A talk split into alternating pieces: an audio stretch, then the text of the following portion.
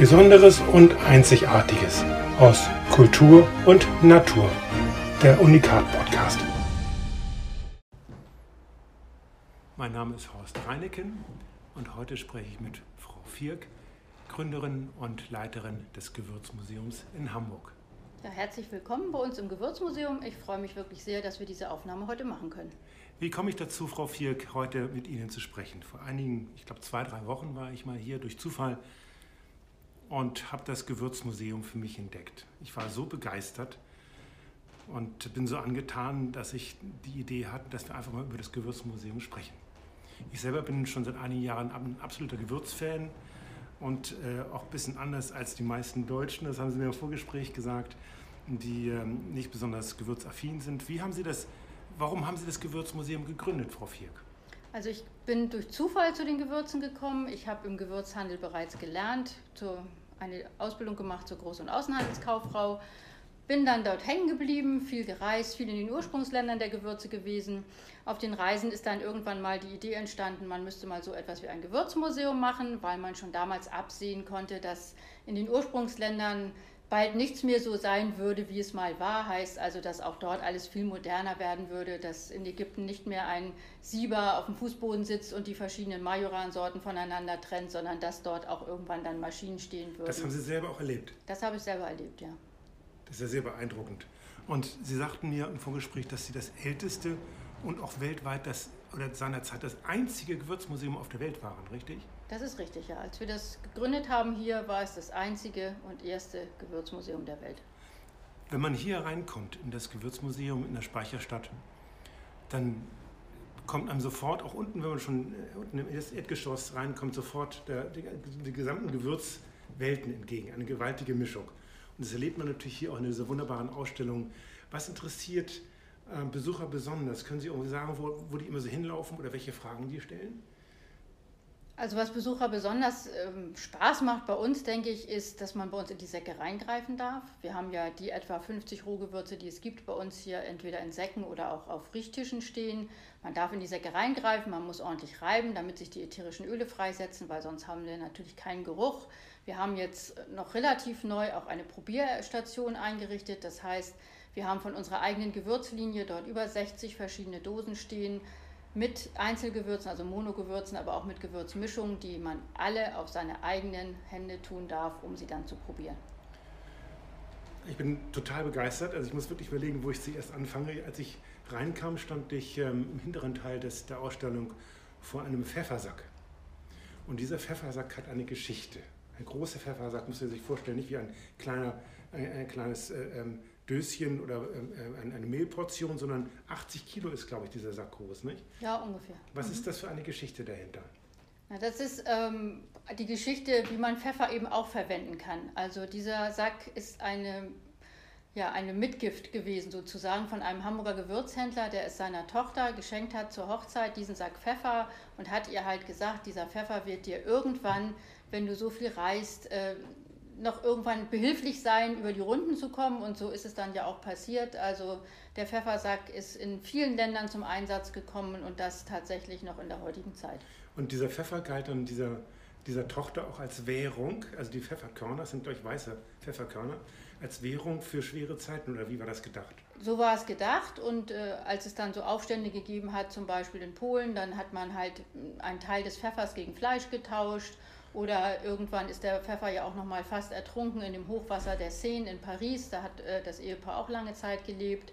Dann hat sie ihn wieder gewaschen, in Milch gebadet, damit der Pfeffer wieder äh, vernünftig wurde. Also er ist dort tatsächlich abgesoffen, wirklich im Hochwasser. Und äh, die Reste des Pfeffersacks, also es ist ungefähr noch die Hälfte, die steht jetzt hier im Museum mit der passenden Geschichte.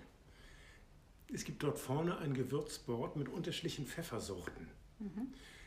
Wir machen jetzt mal eine kleine Pause, gehen mal rüber und dann können Sie mir vielleicht etwas zu den einzelnen Pfeffersorten, äh, Pfeffersorten sagen. Jetzt stehen wir hier vor der Vitrine mit unterschiedlichsten Arten von Pfeffer. Vieck, was ist das alles? Das sind ja vier mal vier, also 16 unterschiedliche Pfeffersorten, sehe ich jetzt hier. Ja, das ist aber auch nur ein Bruchteil. Es gibt viel mehr verschiedene Pfeffersorten als die paar, die hier stehen. Ähm, ja, der normale Verbraucher glaubt immer, dass so diese normalen bunten Pfeffermischungen, weißer, schwarzer, grüner und die rosa Beeren, die ja nicht mal Pfeffer sind, sondern eine Chinuspflanze aus Brasilien, ähm, seien so das Nonplusultra. Wenn wir das ein bisschen genauer betrachten, Pfeffer ist das Lieblingsgewürz der Deutschen, das einzige Gewürz, was die Deutschen verbrauchen, dann sollten Sie schon mal ein paar andere ruhig ausprobieren. Was wir hier jetzt in der Vitrine haben, ist zum einen der lange Pfeffer. Langer Pfeffer ist eine ganz besondere wildwachsende Art aus Indien den es auch nie in großen Mengen deshalb gibt. Der kommt aus der Ayurveda, der soll sehr, sehr gesund sein, wenn man Probleme hat mit Lunge, Bronchien oder Asthmatiker ist zum Beispiel. Die Inder nehmen ihn nicht nur zum Würzen, sondern die trinken wohl auch so genannte Milch, äh, Pfeffermilchabkochungen, also eine heiße Milch mit Honig und Pfeffer, wenn man doll erkältet ist. Er hat nur einen kleinen Nachteil, man kann es ja hier in der Vitrine sehen, aber ja nur leider nicht hören. Äh, es sind sehr lange, sehr harte, zapfenähnliche Stücke. Mhm, mhm. Also er sieht ganz anders aus als ein normaler Pfeffer. Und er ist so hart, dass man ihn ganz schwer mahlen kann. Also eine normale Mühle schafft es nicht. Ah, also richtig. Ja? So, dieser lange Pfeffer hat eine kleine Schwester, das steht daneben, das ist der Schokoladenpfeffer, ebenfalls wildwachsend aus Indien. Der riecht und schmeckt tatsächlich wie scharfe, dunkle Schokolade. Das ist eine ganz tolle Pfeffersorte. Ist aber auch scharf dabei, scharf, ja. aromatisch, pfeffrig. Genau, ist scharf ungefähr wie schwarzer Pfeffer. Mhm. Ja. Dann haben wir dann tasmanischen Pfeffer. Das ist was richtig Scharfes. Das ist ein äh, australischer Pfeffer. Der hat so eine leichte Chili-Note. Dahinter steht jetzt einer, der schmeckt eigentlich gar nicht wie Pfeffer. Das ist Kubebenpfeffer. Mhm. Kubebenpfeffer war 2016 die Heilpflanze des Jahres weil man ihn eben tatsächlich einsetzt bei Atemwegsinfekten, bei Harnwegsinfekten, aber vor allen Dingen bei Kopfschmerzen. Also dieser Pfeffer wird gekaut. Der wird gekaut, roh gekaut. Ja, wenn man Kopfweh hat, weil ja, ja. er schmeckt wie eine Mischung aus Kampfer und Menthol. Also aufs Steg pur würde ich ihn nicht tun, aber mhm. in die mhm. Pfeffermischung schon. Mhm. Wie kann man sich informieren über die unterschiedlichen Geschmacksrichtungen und Wirkungsweisen des Pfeffers? Man kann natürlich irgendwo bei Wikipedia nachgucken. Gibt es bei Ihnen auf der Website auch so Hinweise, Kurzbeschreibung der Pfeffersorten? Also wir haben ja einen Blog auf der Website, da mhm. haben wir die meisten von den Pfeffersorten drin. Aber wir haben ja auch einen Online-Shop und auch im Online-Shop sind natürlich zu all den Sorten, die wir da haben, auch die entsprechenden Beschreibungen drin. Mhm. Frau Vierk, wir stehen jetzt vor einer Glasvitrine und da sehe ich jetzt den Namen Hildegard von Bingen. Was hat es damit auf sich?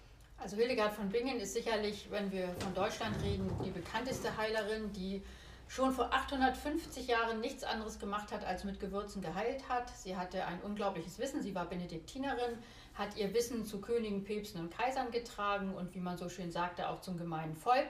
Aber sie hat es eben auch an sich selber praktiziert, was dazu geführt haben soll, dass sie schon vor 850 Jahren über 80 Jahre alt geworden ist. Meinen Sie, dass es so tatsächlich einen Zusammenhang gibt zwischen einer sorgfältigen, gewissenhaften Verwendung, kundigen Verwendung mit, von Heilkräutern, dass es tatsächlich gesund macht und lebensverlängert wirken kann? Ja, davon bin ich hundertprozentig überzeugt. Denn man sagt ja so schön, gegen jedes Leiden ist ein Kraut gewachsen. Das bezieht sich nicht nur auf die sogenannten Heilkräuter, sondern auf alle Gewürze, auch auf alle Küchenkräuter.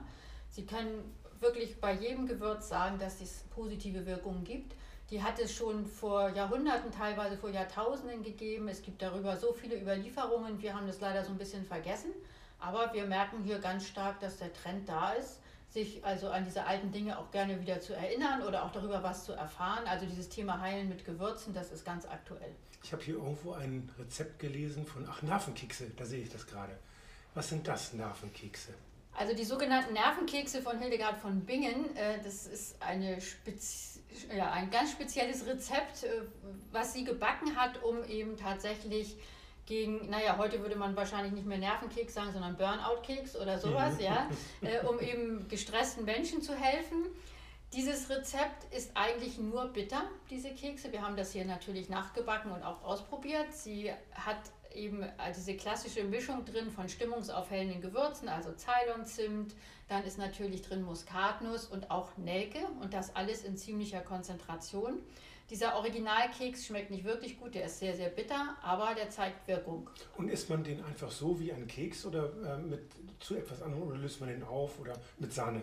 Nee, ganz normal wie ein Keks. Aber ich bin mal ganz ehrlich, also das Originalrezept schmeckt einfach nicht, weil sie damals noch kaum schöne Zutaten dazu hatte. Ja, das ist mhm. einfach, das ist richtig stark, einfach nur Gewürz. Ähm, es gibt mittlerweile, wir haben es ja hier auch stehen, äh, Rezepturen, die überarbeitet worden sind. Es gibt viele Firmen, die sich mit Hildegard beschäftigen, die also diese ursprünglichen Rezepturen ähm, von ihr so ein bisschen überarbeitet haben. Die Nervenkekse zum Beispiel gibt es jetzt ein Rezept, da sind dann auch noch ein paar Mandeln drin und ein bisschen was Süßes und so. Das heißt, wenn man das immer noch mit diesen konzentrierten Gewürzen backt, dann ist es aber trotzdem so, dass das so ein, ja, ich sag mal, so ein richtig guter Lebkuchen wird, wo man dann auch ein bisschen mehr von essen kann als ein bis drei, was sie empfohlen hat. Mhm. Aber die schmecken richtig lecker. Und was sie dann immer da drin hatte, war Galgant. Galgant ist ja laut Hildegard von Bingen das Gewürz des Lebens und der Liebe. Mhm. Ist so ein haben bisschen Ingwer-ähnlich. Äh, haben Sie die, äh, kann man sie bei Ihnen käuflich erwerben?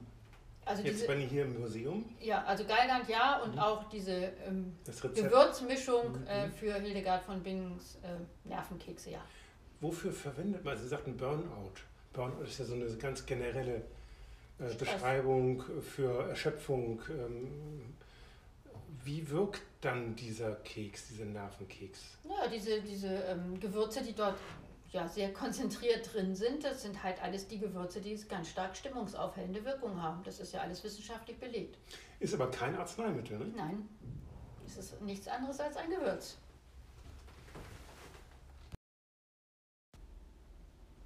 Wir stehen jetzt hier vor einem ganz eigenartigen Gerät, technischen Gerät. Ich sehe ein großes, ein großes Zahnrad und drei Töpfe, die jetzt leer sind, aber nicht früher nicht leer waren. Was ist das, Vierk?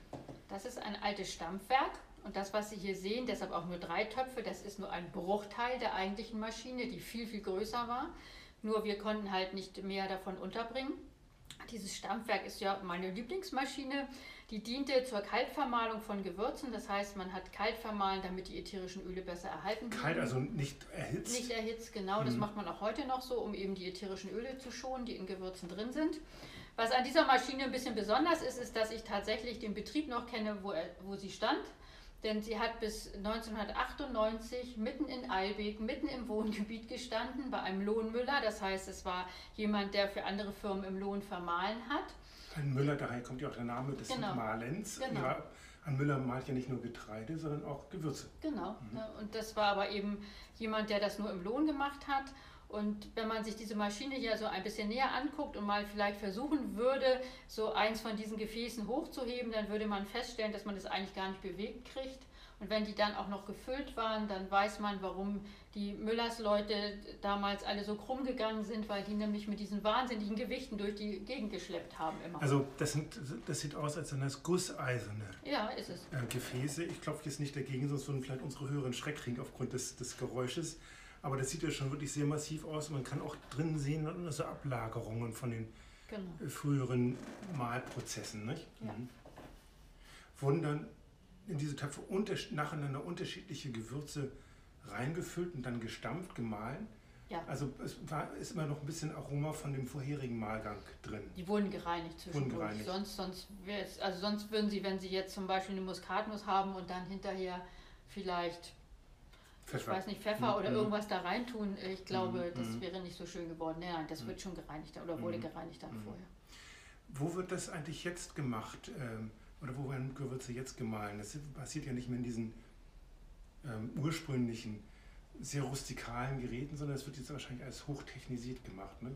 Ja, das wird hochtechnisiert gemacht, entweder bei der gewürzverarbeitenden Industrie, mhm. ne, also bei den großen Firmen, die dann auch später mhm. abfüllen in, in äh, kleine Verbraucherpackungen oder sowas, oder auch teilweise eben tatsächlich schon im Ursprung. Also viele der großen Gewürzhändler haben mittlerweile ihr Know-how längst in die Ursprungsländer gegeben, haben dort Maschinen aufgebaut. Es geht über Metalldetektoren. Also mhm. wir haben hier in Deutschland eines der strengsten Lebensmittelgesetze der Welt, wenn es um Gewürze geht. Und mhm.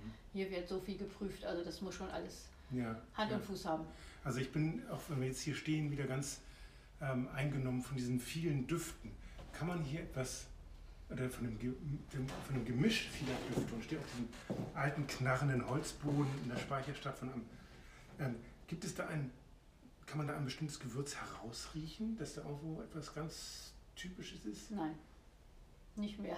Nicht mehr? Nee, nicht mehr. Also ich, ich also meine... hier riecht niemand was raus. Hier, das ist alles so eine Melange, so Ja. eine Mischung, das ist dann einfach... Das hat sich über die Jahre auch alles so festgesetzt und so, dass man Ja. hier, also hier riechen Sie höchstens mal ein Gewürz wirklich raus, wenn, ich sage jetzt mal, Sie zum Beispiel hier mal so einen ganz frischen Sack Zitronenverbene oder sowas, also irgendwas, was so intensiv riecht, Mhm. äh, zu so einer Sonderausstellung oder so hinbringen, dann haben Sie in dem Moment das Gefühl, der riecht jetzt ganz doll. Aber Mhm. grundsätzlich ist das wirklich eine Mischung aus allem. Mhm.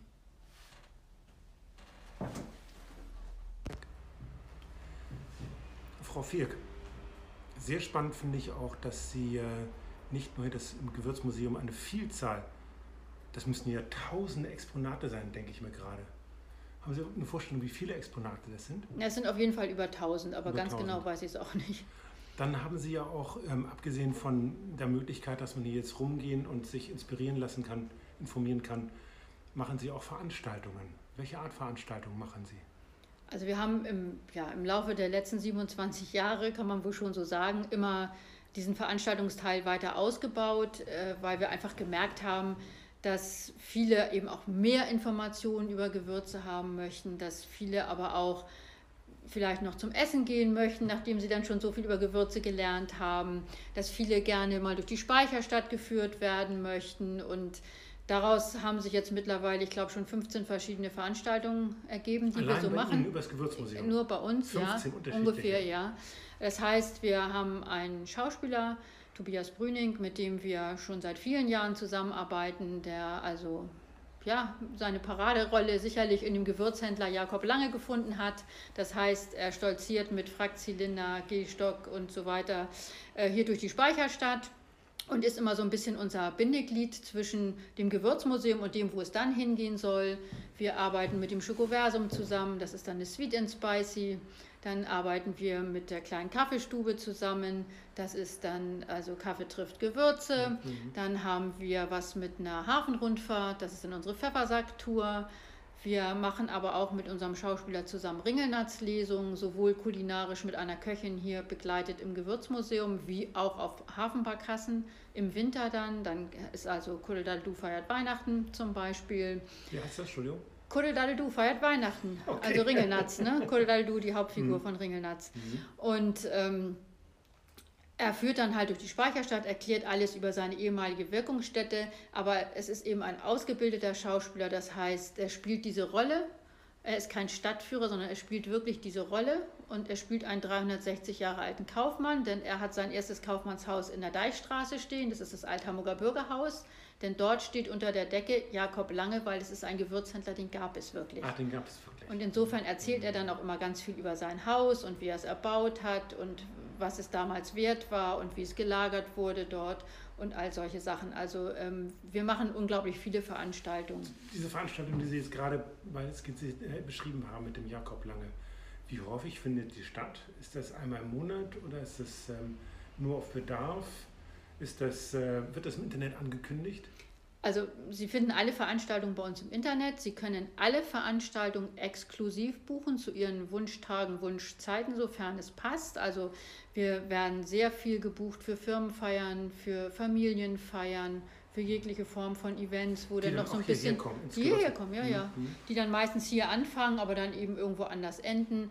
Ich mache mit dem Schauspieler mittlerweile seit einigen Jahren auch Pro, äh, Programme außer Haus. Das heißt, wir gehen zu Landfrauen, wir gehen zu Firmen-Events, wenn irgendwo was los ist. Ähm, mhm. Dann eine Firma macht irgendwo ein Meeting, wollen aber auch noch ein bisschen Informationen haben, wollen auch noch ein bisschen unterhalten werden, Mhm, dann mhm. gehen wir auch dahin. Also ähm, einmal im Monat, nein, das wäre ein bisschen wenig. Ich denke mal, wir kommen in guten Jahren so auf 100 bis 150. Also zwei bis dreimal pro Woche. Wobei das nicht so kontinuierlich ist, sondern ähm, zur Weihnachtszeit ist es dann viel mehr, weil dann die ganzen Feiern kommen. Nicht? Mhm.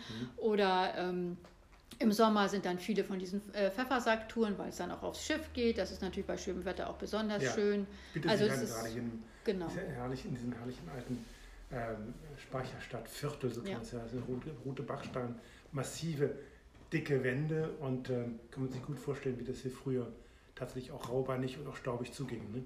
Ja, das stimmt. Aber alle unsere äh, Veranstaltungen kann man eben auch einzeln besuchen. Das heißt, also als Einzelperson. Als Einzelperson. Wir haben immer offene Termine, mhm. wo man sich dann mit anderen reinbuchen kann und die stehen immer aktuell auf unserer Internetseite. Mhm.